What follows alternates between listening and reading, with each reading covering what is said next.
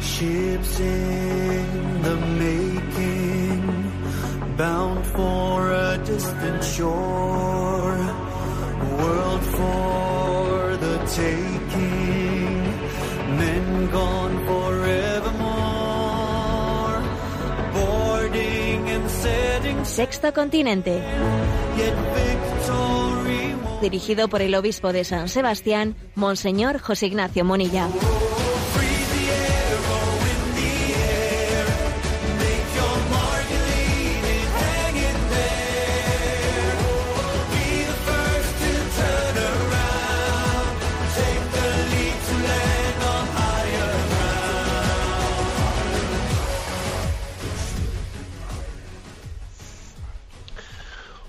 Un cordial saludo a todos los oyentes de Radio María. Un día más, con la gracia del Señor, nos disponemos a realizar este programa llamado Sexto Continente, que lunes y viernes de 8 a 9 de la mañana, una hora menos en las Islas Canarias, realizamos aquí en directo en Radio María España.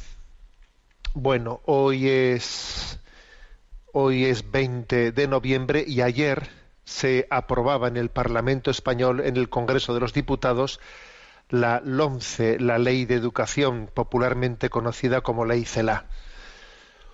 Por un solo voto, un voto más que la mayoría absoluta requerida para poder aprobar una ley por un solo voto, lo cual, fijaros lo que supone, ¿no? Eh, es, es en el fondo todo lo contrario de lo que debería de ser una ley de educación una ley de educación que requiere un consenso social para que sea no una ley partidista, sino una, una ley que conjugue ¿no? Eh, el proyecto de educación de una sociedad. Bueno, pues todo lo contrario. ¿eh? Es dramático el hecho de que las leyes de educación se promulguen y se deroguen ¿eh? cada vez que hay un cambio en el gobierno, se promulguen y se deroguen, es una auténtica, eh, eh, digamos, manifestación, prueba, una, una prueba ¿no? evidente de que la educación es utilizada sencillamente como un ariete de la estrategia política de poder. Una ley de educación que ha sido tramitada con mucha falta de educación. Y esta es la paradoja. ¿eh? Ya hemos tenido ocasión aquí ¿no? en programas de desmenuzar los aspectos de esa ley que son contrarios a la doctrina social. Hemos tenido ocasión y obviamente no lo voy a volver a hacer en este momento, pero quiero subrayar que la ley de educación ha sido tramitada con mucha falta de educación, sin escuchar para nada a los agentes sociales. Es más, negándoles la posibilidad de poderse presentar ¿no? en las comisiones de tramitación en el Parlamento, no estando dispuesto a escuchar a nadie que dijese algo en contra, que tuviese una, una voz crítica. Qué paradoja. Una ley de educación tramitada con falta, con falta de educación. Bueno, y, y ahora pues estamos en una situación en la que va a ser el Poder Judicial, eh, porque ya ha habido mu- muchas instancias que han hablado de que van a recurrir al Tribunal Constitucional esta ley. Y estamos ante este drama, ¿no? El drama de una auténtica intromisión en el derecho educativo de los padres. Yo ayer envié a redes sociales el famoso vídeo de aquella rueda, rueda de prensa en la que la ministra mm, de Educación decía que de ninguna de las maneras se puede decir ¿eh? que los hijos pertenezcan a sus padres, ¿no? Una, frase, una palabra en la que en el fondo eh, a veces se nos escapan palabras de nuestros labios que vienen como a, eh, a, a decirlo todo, a decirlo todo. Bueno, pues aquí, el que dijo, ¿no?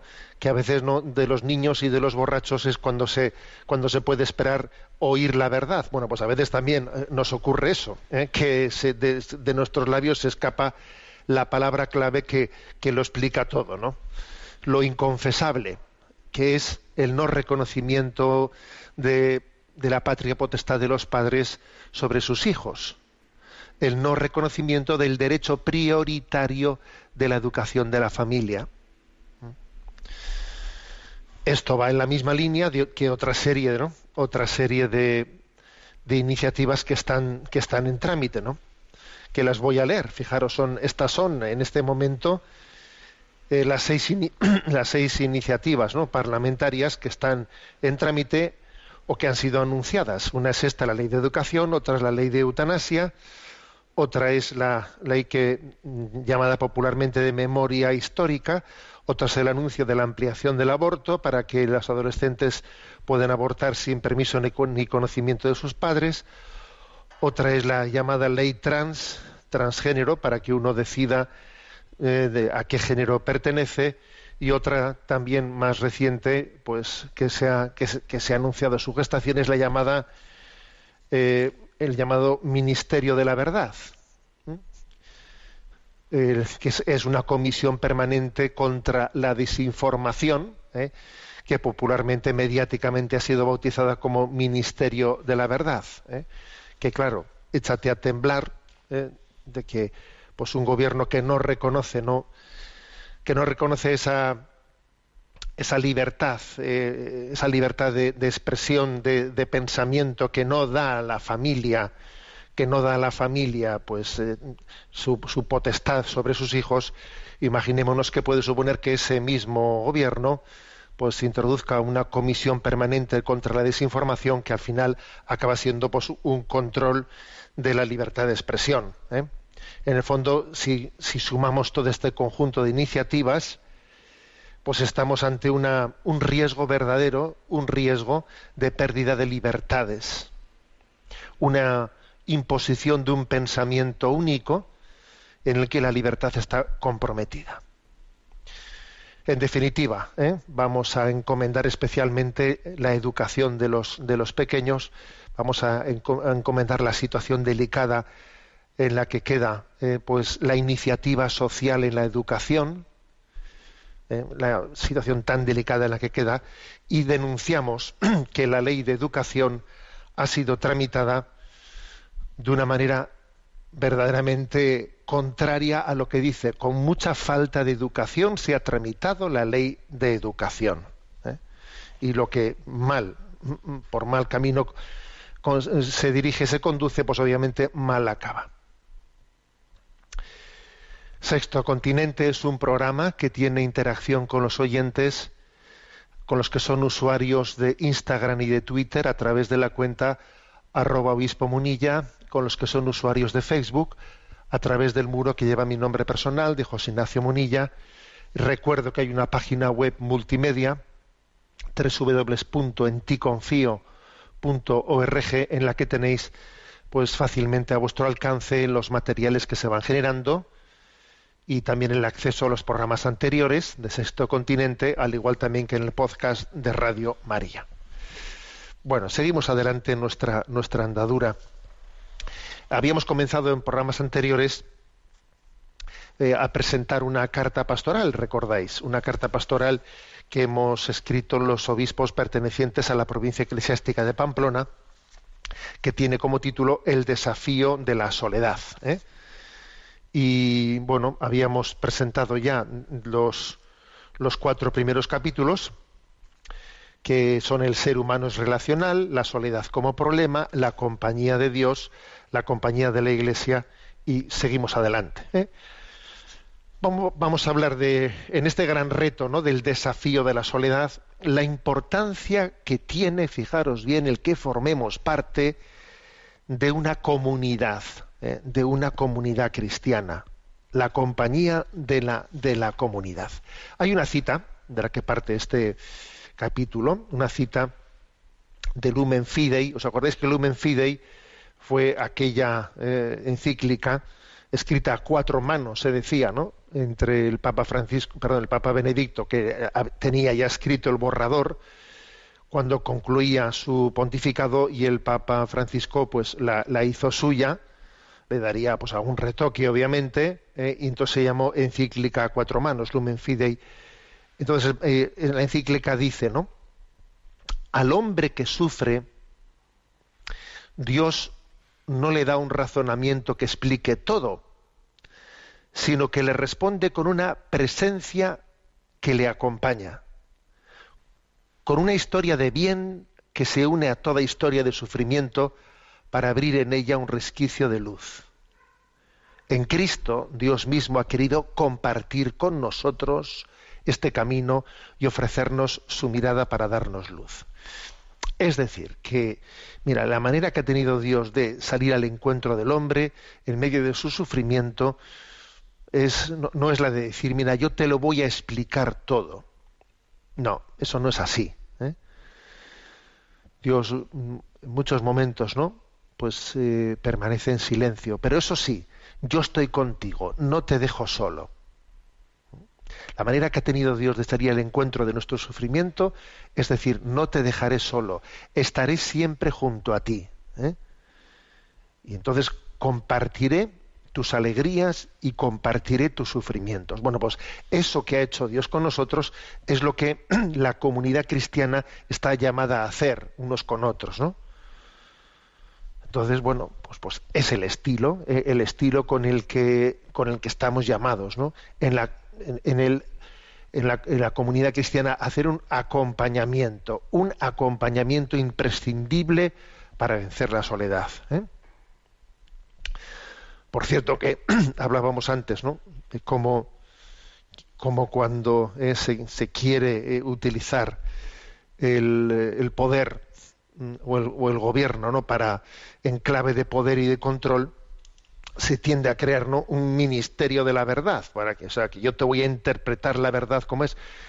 Pues frente a eso, me llama la atención que en otros contextos sociales o, anglosajones, por ejemplo, sé que en Inglaterra se, vamos, se lleva adelante el ministerio de la soledad.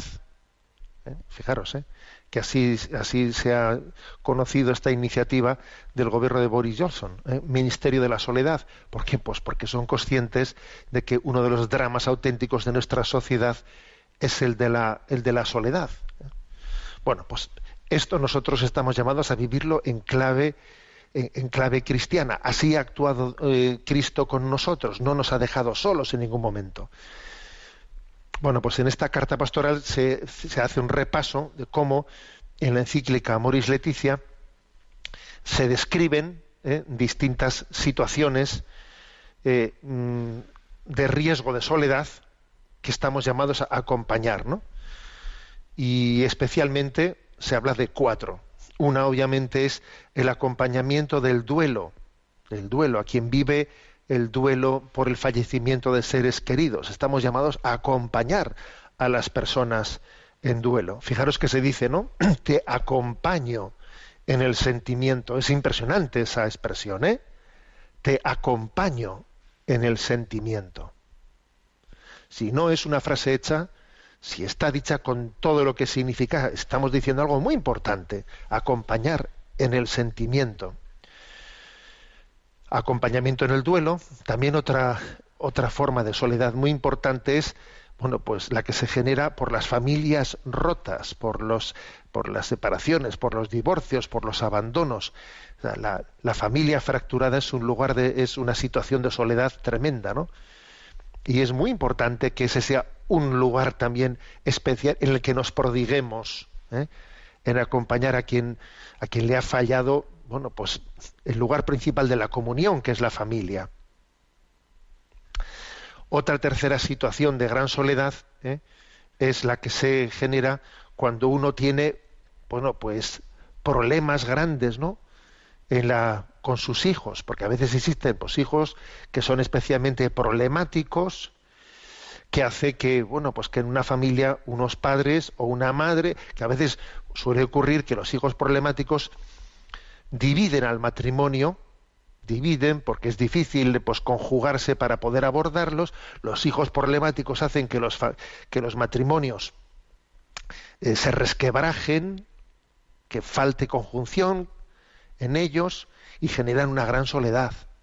Me veo frustrado porque, porque no, soy capaz de transmitirles a mis, a mis hijos un, eh, pues unos, unos valores y encima esto me resquebraja con mi esposo, con mi esposa es otra situación de soledad clave para que también sepamos acompañarla.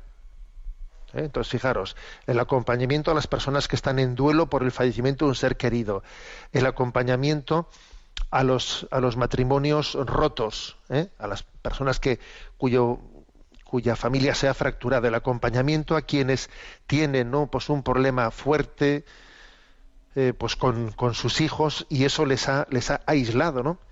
Y por último, el acompañamiento que, que la Iglesia, que, que nosotros como comunidad cristiana estamos llamados a hacer a quien nos pide una palabra, mm, consejo, a quien nos pide consejo, porque yo creo que esta es otra, otra de las grandes necesidades de nuestro tiempo, ¿no? Es la petición de consejo. ¿eh? También esta carta pastoral la que hago cita el documento final del sínodo que se celebró sobre los jóvenes, la fe y el discernimiento vocacional, y en aquel, eh, en aquel eh, documento se hablaba sobre la importancia de acompañar, de tener disponibilidad de hacer juntos un tramo del camino, entablando una relación en la que en la que ayudemos, nos ayudemos unos a otros a hacer luz en nuestro camino. ¿Quién me da consejo? ¿Quién me orienta? ¿Eh? ¿Quién me orienta? Porque fijaros, ¿eh? acompañar a los demás para darles consejos también es, eh, pues es comprometerte, porque le puedes dar un consejo que puedes acertar o no acertar. ¿eh? Y a veces, oye, pues igual luego te lo toman a mal. Y entonces cuando uno ve todos esos riesgos, pues entonces tiene la tentación de no, de no liarse, de no comprometerse, ¿no? Pero, bueno, pues acompañar a las personas es ponerse a disposición del Espíritu, del Señor, del Espíritu Santo, y al mismo tiempo ponerse a disposición de quien necesita ser acompañado, poniendo nuestras cualidades, capacidades, valentía, humildad, ¿no? Pues al servicio en el camino de los demás. ¿eh? Bueno, y esto además, fijaros, no, no únicamente en las personas que nos tocan la puerta, porque esto a veces toca la puerta de nuestra vida, ¿eh? nos toca la puerta, pero también incluso saliendo el encuentro de personas que están, que están alejadas y, y, y les falta la esperanza, ¿no? De salir de esa soledad y entonces somos nosotros los que tenemos que, perdón, diagnosticar su soledad y salir, ¿no? Y salir a su, a su encuentro. Por eso, fijaros, es importante que seamos capaces de hacer grupos de acompañamiento, iniciativas de acompañamiento. De los ancianos, de tantas situaciones como, como estas, de enfermos a las que me he referido, y soy consciente de que es todo un reto en cómo hacerlo en este momento de aislamiento en el que la pandemia pone todo tipo de obstáculos, ¿no? para poder llevar adelante estos, estos acompañamientos. Pero es que precisamente por eso es más necesario que nunca. ¿eh? Fijaros lo que dice aquí, ¿eh? os leo este párrafo de la carta. Se necesitan grupos de acompañamiento, es preciso crear vínculos. Vincular significa unir, fortalecer la confianza, aumentar la seguridad, compartir la vida, descubrir nuevas posibilidades, generar auténticos cauces de comunicación desde las posibilidades de cada uno, no solamente dar compañía, sino también recibir amistad, no solamente compartir tiempo, sino también intercambiar afecto. No solamente asistir a quien vive en soledad, sino combatir y vencer la soledad no deseada, la carencia involuntaria de compañía, el pesar y la melancolía que sedimenta en nuestros, en nuestros corazones. Este es un reto ¿Sabéis por qué? Porque, como decía la carta apostólica ¿no? de San Juan Pablo II, Novo Milenio Ineunte, y esta es una frase para la eternidad, ¿no? Decía, hacer de la iglesia la casa y la escuela de la comunión. Tenemos que ser casa y escuela de comunión. O sea, ¿qué, encomiendas tiene la parroquia? ¿eh? ¿Qué hacemos en la parroquia? ¿Qué, a la catequesis, eh, eh, atender a eh, la liturgia, a los pobres. Ojo, la, la, parroquia está llamada a ser casa y escuela de comunión, a ser un lugar en el que todos los que viven en soledad se encuentren, se encuentren en casa, familia, se encuentren en familia. Bueno, y en el capítulo sexto de esta carta pastoral, ¿no? El desafío de la soledad se habla de la soledad vital. ¿eh? Ojo, porque es que, ¿qué, quiere decir eso? Pues que no estamos meramente ante una soledad social, es una soledad vital. ¿eh? Soledad vital se refiere a que a veces existe una crisis interior, una crisis interior, pues que, que nace en aquel que no tiene dónde apoyarse, que le falta esperanza, ¿eh? que, mm, que, requiere la búsqueda de sentido en su vida. ¿eh? La mayor soledad que nos puede acontecer es el no tener esperanza, porque eso es lo que te da una soledad vital, ¿eh? incluso aunque estés rodeado de personas. ¿eh? La soledad vital, la de la falta de sentido, es la más grave. ¿no? En definitiva, pues este, es un, gran reto en el documento que la Conferencia Episcopal Española publicó, ¿no? A propósito de, de del discernimiento de la ley de eutanasia que está en ciernes, etcétera, un documento que tiene como título de Sembradores de Esperanza, allí se decía que existe una especie de ministerio de la consolación, de saber, de sabernos apoyar, apoyarnos, darnos una palabra de consuelo, una palabra, una palabra de aliento, ¿no? Hay un adagio ¿eh? que se decía, que dice, curar a veces, aliviar a menudo, consolar siempre. ¿Mm? A ver, pues, eh, y para esto no hay que ser médico, ¿eh? Para lo primero, sí, ¿eh? curar a veces, aliviar a menudo, consolar siempre. Es el ministerio de la consolación. Y en el fondo, para poder consolar a los demás, uno también se tiene que saber consolado, ¿no? experimentar la consolación que nos da el corazón de Cristo y cuando uno ha, eh, lo, ha recibido ese don lo, entiende, lo entiende lo que es el, el, gozo y la paz interior de saberse amado y acompañado y es capaz de compartirlo porque esta sociedad sufre porque tiene una soledad vital y entre los quehaceres que tenemos, ¿no? Pues dentro de una comunidad cristiana, está, eh, está la gracia de poder ejercer ese ministerio de la consolación. Qué hermoso sería, ¿no? Pues que una, que una parroquia, que una diócesis dijese, oye, ¿cómo, cómo no lo organizamos? ¿Cómo eh, nos estructuramos? ¿no? ¿Cómo nos pensamos para, para que haya personas que se encarguen de escuchar, de acoger, para que quien se acerque por aquí tenga, tenga eh, quien le escuche, quien le, quien le diga una palabra de aliento. Es un cometido clave y sustancial de nuestra forma de presentarnos ante el mundo. Bueno, dejamos aquí esta, eh, esta presentación. Todavía nos faltará una, una exposición más para concluirla, eh, la presentación de la carta El desafío de la soledad. Jesús, amigo que nunca falla. Escuchamos este, este canto, Jesús amigo, en el que también descubrimos descubrimos este compañero, eh, compañero de camino que nunca nos deja solos.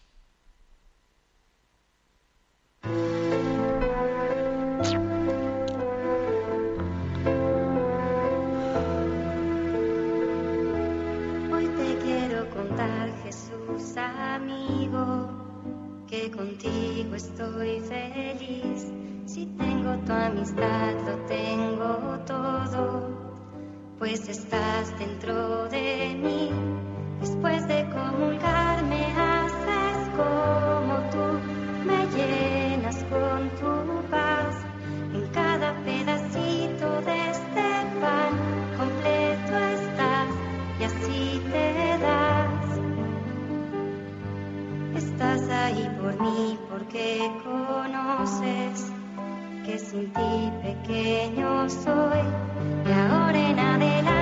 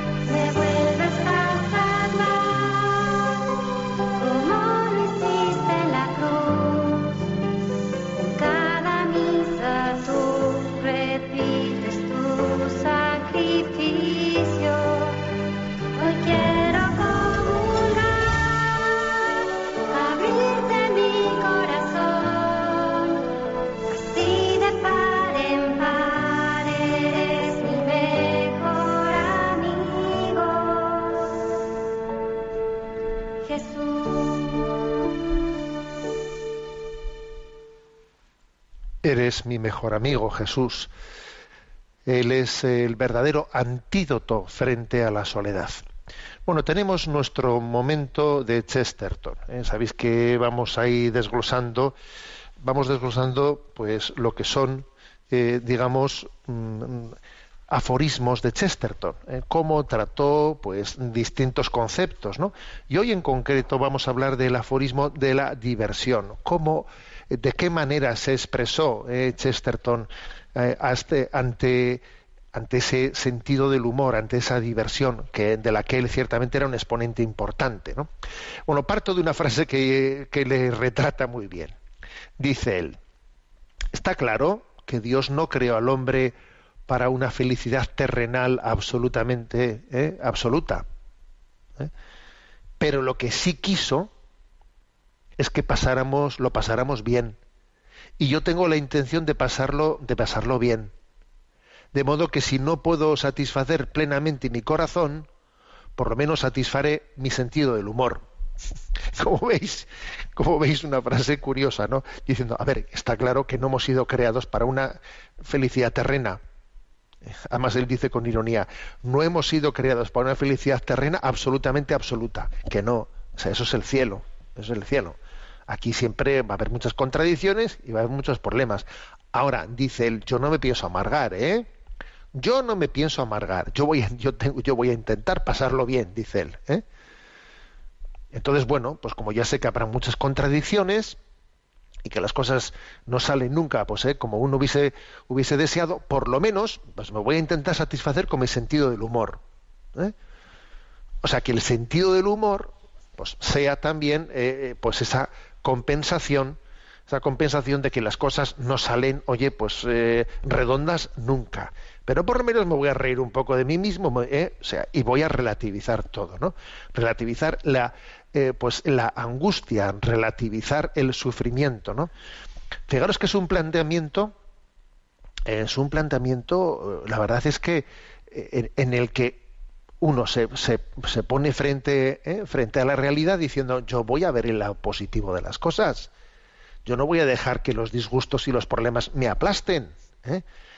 Eh, pues uno dice, yo tengo, dice él, no, yo tengo la intención de pasarlo bien, o sea, de, de, intentar abordar los disgustos y los problemas de la vida, pues desde un prisma en el que el sentido del humor me ayude a sobrellevar las cosas. Es muy importante, no es muy interesante esta perspectiva. Alguno podría decir, bueno, ¿no es un poco frívoloso? ¿No es un poco frívolo? Bueno, pues yo creo que no es así. Y fijaros lo que dice Chesterton, ¿eh? No hay que confundir el humor con la frivolidad. Para poder disfrutar de la broma más sutil, el hombre debe estar arraigado en cierto sentido básico del bien de las cosas. Y el bien de las cosas significa la seriedad de las cosas. O sea, que no es verdad que ese planteamiento sea frívolo, no, no. Es más, para poder disfrutar del sentido del humor, tienes que estar arraigado en el, sen- en- en el sentido común. Si no, eso es el caos, claro. Si no tienes sentido común, ¿eh? no puedes tener sentido del humor. ¿eh? De hecho, una de las expresiones más geniales es que, ¿qué es el sentido del humor? El sentido del humor es el sentido común bailando. Pero ojo, el sentido común, ¿eh? el sentido del humor no es eh, pues la anarquía, eso, eso es un falso sentido del humor. El sentido común, mejor dicho, no, el sentido del humor es parte, parte de que uno está arraigado en el sentido común básico del bien de las cosas y entonces puede decir, ¿no? El sentido del humor es el sentido común bailando.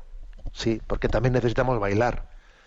Eh, y así también tomar una, una cierta distancia hacia, pues hacia la tentación de la desesperanza, ¿no? Por eso nada que ver con anarquía, ¿eh? nada que ver con la anarquía. Y de hecho, fijaros otra frase de Chesterton. Cuando los hombres están hastiados, caen en la anarquía. Pero mientras están alegres y vigorosos, invariablemente ¿eh? crean normas, hacen reglas, o sea, construyen la sociedad. ¿eh? Es cuando uno está hastiado y amargado, cuando, cuando viene la anarquía. Cuando uno tiene sentido del humor, no hay anarquía, ¿no? Se busca, se busca cómo, llevar esto adelante, se buscan, eh, se buscan caminos concretos. ¿eh? Y por último, otro aspecto interesante en el que Chesterton se, se, se prodiga es que además de, de que el humor no es frívolo, sino que está sustentado en el sentido común, ¿eh?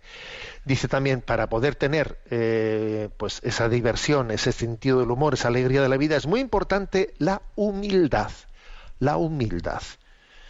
De hecho, aquí hay una expresión que me parece genial, ¿no? En la que él dice: uno no se divierte jugando hasta que no se divierte perdiendo. A ver, ¿tú quieres divertirte jugando? Bueno, pero tienes que también divertirte perdiendo como para divertirte tengas que ganar siempre, a ver, no vas a, no vas a tener la capacidad, ¿no? De, vivir la vida en este, en este prisma, en este prisma positivo. Uno no se divierte jugando hasta que no se divierte perdiendo. Y eso supone humildad. Supone no hacer de tu ego, ego, pues el, eh, pues el lugar central de la vida, ¿no? Ese amor propio, ese amor propio que tenemos, que siempre tenemos que salir con la nuestra, siempre tengo que dar yo el primero, ese amor propio nos juega unas malísimas pasadas. Y es el motivo por el que estemos amargados, ¿no? Cómo me miran, cómo me juzgan, he quedado bien, no he quedado mal, no, no, otro, otro, me ha, otro me, ha, eh, me ha quitado el puesto central. A ver, así no se va a ningún lado. ¿eh? Repito esta expresión, ¿eh? Uno no se divierte jugando, hasta que no se divierte perdiendo. Entonces esto es, esto es, clave. La humildad, la humildad, el, el, destronar esa pretensión de que mi yo sea el centro del universo, es importantísima para tener sentido del humor en la vida y para, para divertirse, como decía ¿eh? Chesterton en la vida. Hay que reírse de mi yo, de mi yo, ¿no? que tiene una pretensión absurda de ser el centro del universo. A ver que mi yo no es el centro del universo, ¿no? Y remata Chesterton diciendo, ¿no?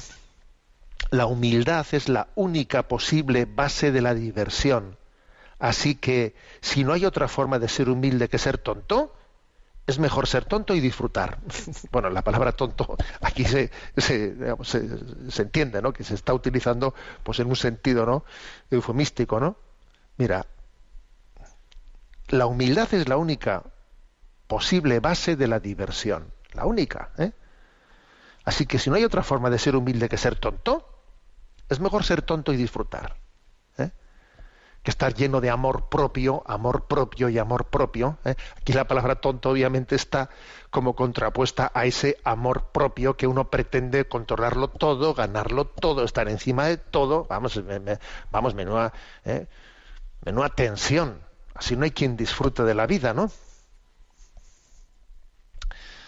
Bueno, pues, pues este es el, eh, este es el, la, la pers- la perspectiva que, nos, da Chesterton, que como veis es muy equilibrada, es muy equilibrada porque él dice, a ver, yo no pienso amargarme en esta vida, ¿eh? ya sé que esta vida no, es la felicidad plena, esa es eh, la vida eterna.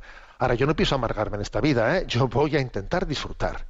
Y ese, disfrutar que es frivolidad, no, de frivolidad nada. O sea, sustentado en, en el sentido común de la vida, en el sentido común de la vida y sustentado en la humildad. ¿eh? Pero vamos a gozar de todos los dones de los que estamos rodeados, porque no puede ser que estemos llamados al gozo eterno, a la alegría eterna en el cielo, y mientras tanto aquí vivamos amargados. Pues no puede ser. No puede ser, porque es contradictorio. ¿eh? Porque lo lógico es que nuestro camino apunte maneras hacia el destino al que vamos.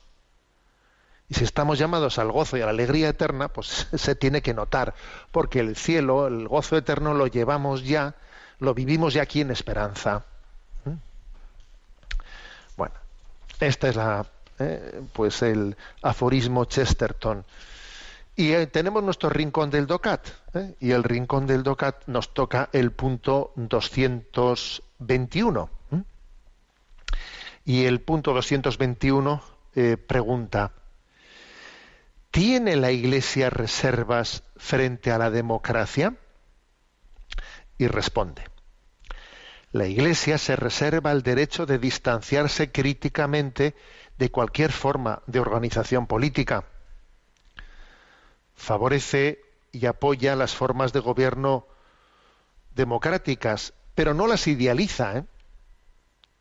ya que tampoco la democracia es un ordenamiento exento de fallos y errores.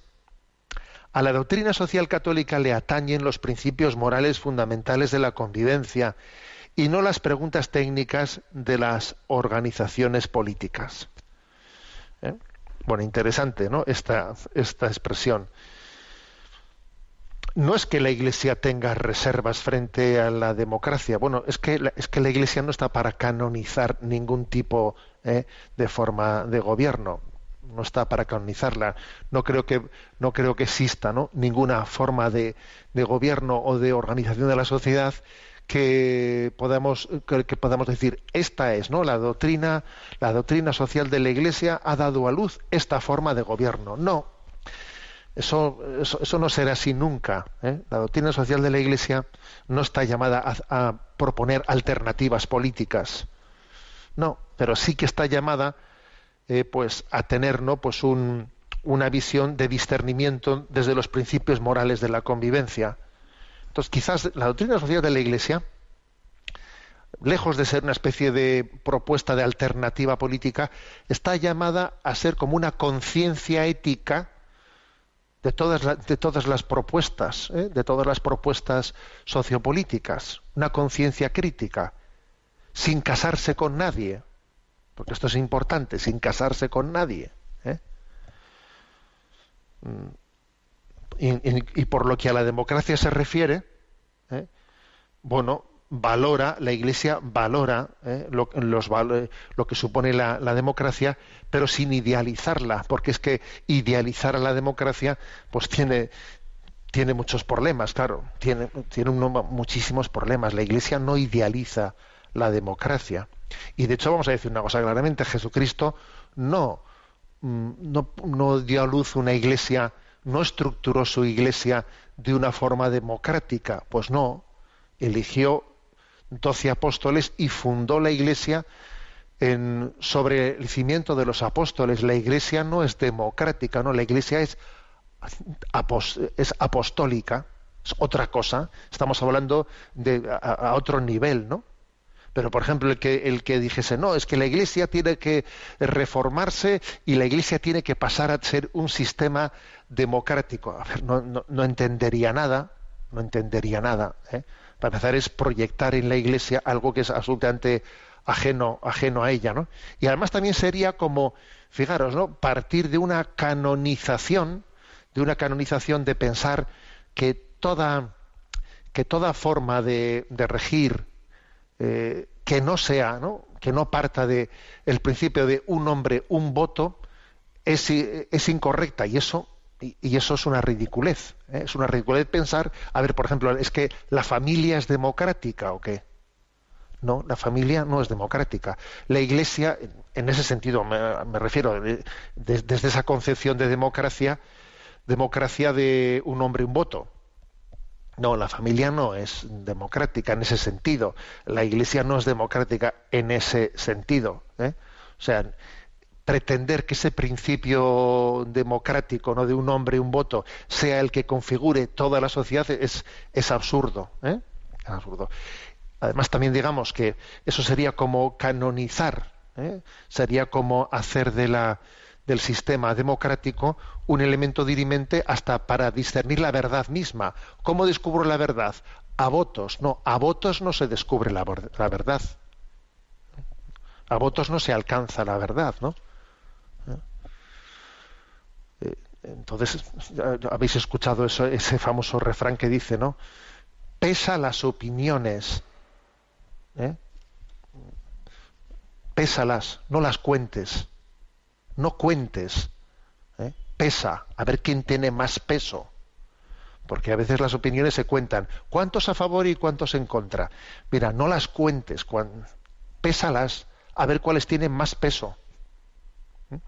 Bueno, ese es un sistema, es, esta reflexión es básica, ¿no? Para no hacer de, de esa, de esa metodología democrática de a votos, eh, a votos, para no hacer el criterio único de discernimiento de la realidad, que sería, eso sería obviamente contrario al sentido cristiano de la vida. ¿eh?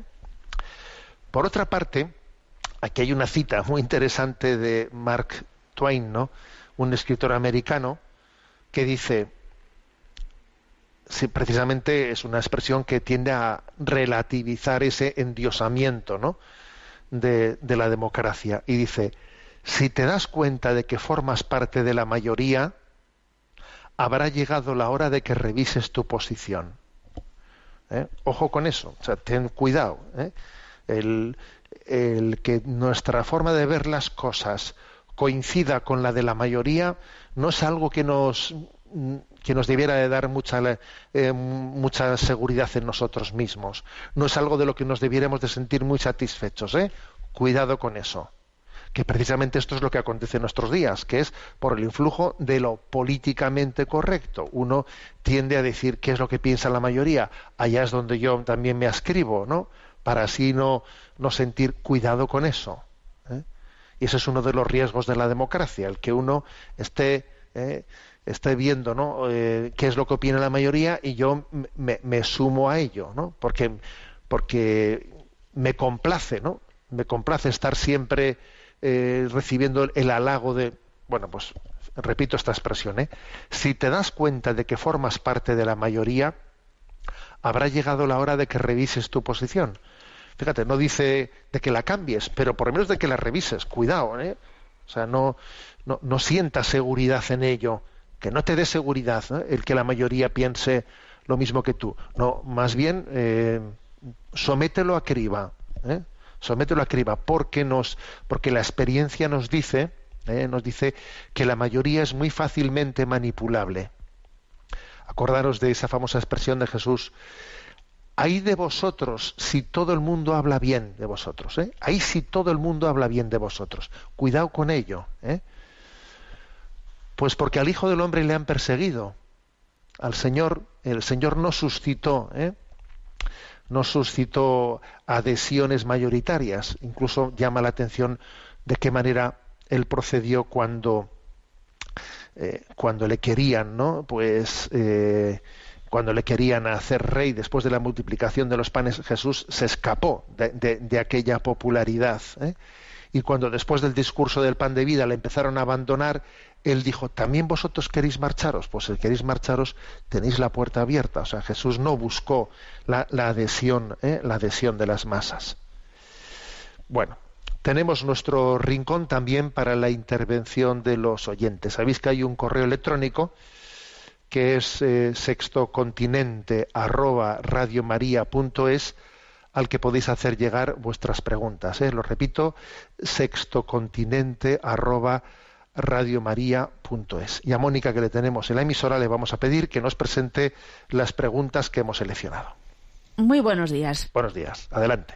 Eh, Estrella pregunta, buenos días, don José Ignacio. Mi pregunta es la siguiente.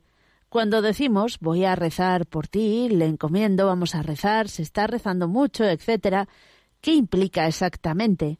Quiero decir, ¿cuándo y hasta cuándo? Por ejemplo, usted no hace mucho pidió oraciones por un seminarista de su diócesis, o nos pide a los oyentes que encomendemos alguna labor, o alguien te pide que reces por algo concreto. En fin, ¿podría decirnos cómo concretar la oración de petición? Sí, y por cierto, em, la pregunta de esta oyente estrella me, me da pie a daros las gracias porque en un día así dramático eh, os pedí oración por un seminarista de nuestra diócesis que había tenido una trombosis cerebral, así la habían encontrado por la mañana, al no levantarse a los laudes y, y estaba en un estado, bueno, pues mm, prácticamente, no, prácticamente no, así desahuciado, ¿no? Y bueno pues ha pasado mucho bueno ha pasado pues un par de meses si no me equivoco y os puedo decir que ahí se ha producido un auténtico milagro ¿eh? un milagro de recuperación todos los pronósticos médicos que más eh, más negativos no podían ser se han ido superando y en este momento pues él ya ¿eh? está en recuperación y en rehabilitación y la verdad es que la rehabilitación ha ido ha ido una eh, a una velocidad increíble. ¿no? Entonces, a ver, yo tengo toda la confianza, toda la esperanza en poderle ordenar sacerdote y que sea un sacerdote que sufrió no pues una prueba tan grande en, su tiempo de preparación al sacerdocio y que esté al servicio de todos vosotros el señor querrá de él algo grande no bueno digo esto porque os pedí no pues oración de una manera así urgente en aquel día y no y posteriormente no os he dicho nada. Bien pero la pregunta de Estrella sí es interesante, porque a veces de eso de, oye, rézame, encomiéndame, eh, te encomiendo, eh, tiene el riesgo de ser una frase hecha, una frase hecha, que luego no sé si, si es verdad, ¿eh? si es verdad. Entonces tenemos que tener cuidado de que cuando pedimos oraciones, o cuando le decimos a alguien, me, me acordaré de ti, no sea una frase hecha, una frase de educación, ¿eh? de educación, sino que verdaderamente nos tomemos en serio el encomendarnos los unos a los otros. Ojo con que eso de rezo por ti, te encomiendo sea una frase hecha. Estamos llamados eh, a, a que nuestra oración no sea siempre qué hay de lo mío, qué hay de lo mío y qué hay de lo mío. Al Señor le complace cuando nos presentamos delante de Él, presentándole a los demás. Eso es algo que, que conmueve el corazón de Dios, ¿no? También es verdad, ¿eh? esto no quita, esto no quita que, a ver, no hay que estar, ¿eh? no hay que estar ahí como angustiado diciendo, ay, que no se me olvide nadie de la lista. ¿Me explico? ¿eh? A ver, pues, pues un servidor, pues yo os voy a reconocer, ¿no? Que, que hay muchísima gente que alrededor tuyo te pide cosas, el otro, el otro, el otro, y será, a ver, será con todos los correos electrónicos que recibes, con todo lo que sea, a ver, yo pienso que casi sería motivo de distracción el que uno, por ejemplo, pues cuando llegue el momento de la Santa Misa, esté allí diciendo, a ver, me acuerdo, ay, que me, parece que se me está olvidando alguien, ¿no? A ver, eso no, no, no, no necesita ser así. ¿eh? Basta con que uno en ese momento le diga al Señor, Señor, te pongo en ti todos aquellos que se me han encomendado mis oraciones, todos aquellos a los que, a los que yo les he prometido encomendarles en el altar, te los presento aquí a todos. Eh, no hace, no, no hace falta necesariamente que uno esté detallando uno por uno, sobre todo cuando en su vida pues lleva un nivel de relación eh, social con los demás que es imposible acordarse de todos. ¿eh? Y eso obviamente, eso obviamente no resta nada. ¿eh? Eh, no resta nada a, nuestro compromiso de, haber rezado por ellos. Que coste que, que, que, estoy seguro que entre vosotros habrá muchos que digan, ah, pues yo sí encomiendo uno por uno, pues muy bien, estupendo, pero también entendedme, por ejemplo, pues que para mí eso me resulta casi imposible, ¿eh? me resulta casi imposible. De vez en cuando sí lo haces, ¿no? Pues igual, a veces, por ejemplo, voy al santuario, cuando voy a un santuario mariano, a veces no, pues, pues he solido poner tres velas. ¿eh? Y suelo decir, Señor, en esta primera vela te presento todos los que me has encomendado en el ministerio, en el ministerio que me has encomendado episcopal, ¿no? Pongo una segunda vela y en la segunda vela digo, Señor, y aquí te encomiendo a toda la familia, ¿eh? a toda nuestra familia. Y pongo una tercera vela y digo, Señor, y y en la tercera vela te encomiendo todas las necesidades del mundo, eh, que están más allá del ministerio que, se, me ha sido encomendado y mucho más allá de mi, de mi familia, ¿no? O sea, y eh, bueno, pues en ese método de poner tres velas eh, en un santuario mar- mariano, bueno, parece que estás también como tomando en conciencia, tomando conciencia de todas las cosas, ¿no? Que Dios te ha te ha encomendado. Es un método, ¿eh? es una cosa que yo a la que yo recurro, al que le sirva que la coja y al que no que lo haga de otra manera. Es un método al que yo recurro para tener presente a todos a, eh, a todos no en la en la oración en tu oración adelante con la siguiente pregunta Verónica plantea lo siguiente. Eh, Hola, monseñor, soy una oyente de Valencia, tengo 41 años, soy mamá de tres niños preciosos. Necesito consultarle un tema que me está quitando la paz. ¿Qué opina sobre las profecías del padre Miguel Rodríguez? Me enviaron hace poco sobre lo que va a pasar este otoño y la verdad es que estoy agobiada. Yo deseo vivir confiada en el Señor, pero este tipo de mensajes, que además vienen de sacerdotes católicos, no sé hasta qué punto son ciertos, hasta qué punto hacerles caso. Confío mucho en su criterio, y mi padre siempre me decía que ante cualquier duda consultara con un sacerdote que me inspirara confianza. Por favor, si es tan amable, en darme un poco de luz se lo agradecería mucho. Rezo por usted y ojalá el Señor me permita conocerle algún día. Vamos a ver, no tengo ni idea ¿eh? de quién es ese sacerdote ni de qué son esos anuncios de otoño, pero sí que me atrevo, como recibo bastantes consultas de este estilo, ¿y qué opina usted de que el vidente este que ha dicho? Y el otro de la profecía que ha hecho, y el otro de que anunció. A ver, estamos en un momento en el que tenemos un riesgo de iluminismo. Existe un riesgo de iluminismo. ¿eh? Nosotros, el justo vive de la fe. Nosotros mm, no necesitamos recurrir ¿no? a ningún tipo de, supuestas palabras eh, que quieren descifrar el, el futuro y nos quieren decir que si el fin de los tiempos, que si uno ha recibido un mensaje de Dios para ti que te lo transmite. A ver, qué peligro. Existe un riesgo de iluminismo en nuestro tiempo que nos aparta de lo que es bueno, pues la confianza en que en la revelación de la Iglesia tenemos todo lo que necesitamos saber. En la revela, repito, en la revelación que la Iglesia custodia, tenemos todo lo que necesitamos saber. Y estamos ahí, si hay un mensaje que alguien dijo que le han de- un mensaje para mí, pero a ver, eso yo creo que existe ese riesgo de iluminismo, ¿no? Y que así como es un eh, es un digamos una falta de aprecio a Dios el no no acoger la revelación de Dios, también es una falta de, aprecio a Dios el que uno esté buscando más allá de lo que la revelación nos ha dicho. ¿Por qué buscas más allá de lo que Dios nos dio en la revelación en Jesucristo? ¿Es que acaso no es suficiente lo que Cristo te ha dicho para tu salvación? ¿Eh? Bueno, ojo pues al, ¿eh? al riesgo del ilu- iluminismo. Este es un tema que quizás en algún momento me gustaría hablar más de ello. Tenemos el tiempo cumplido. La bendición de Dios Todopoderoso, Padre, Hijo y Espíritu Santo descienda sobre vosotros. Alabado sea Jesucristo.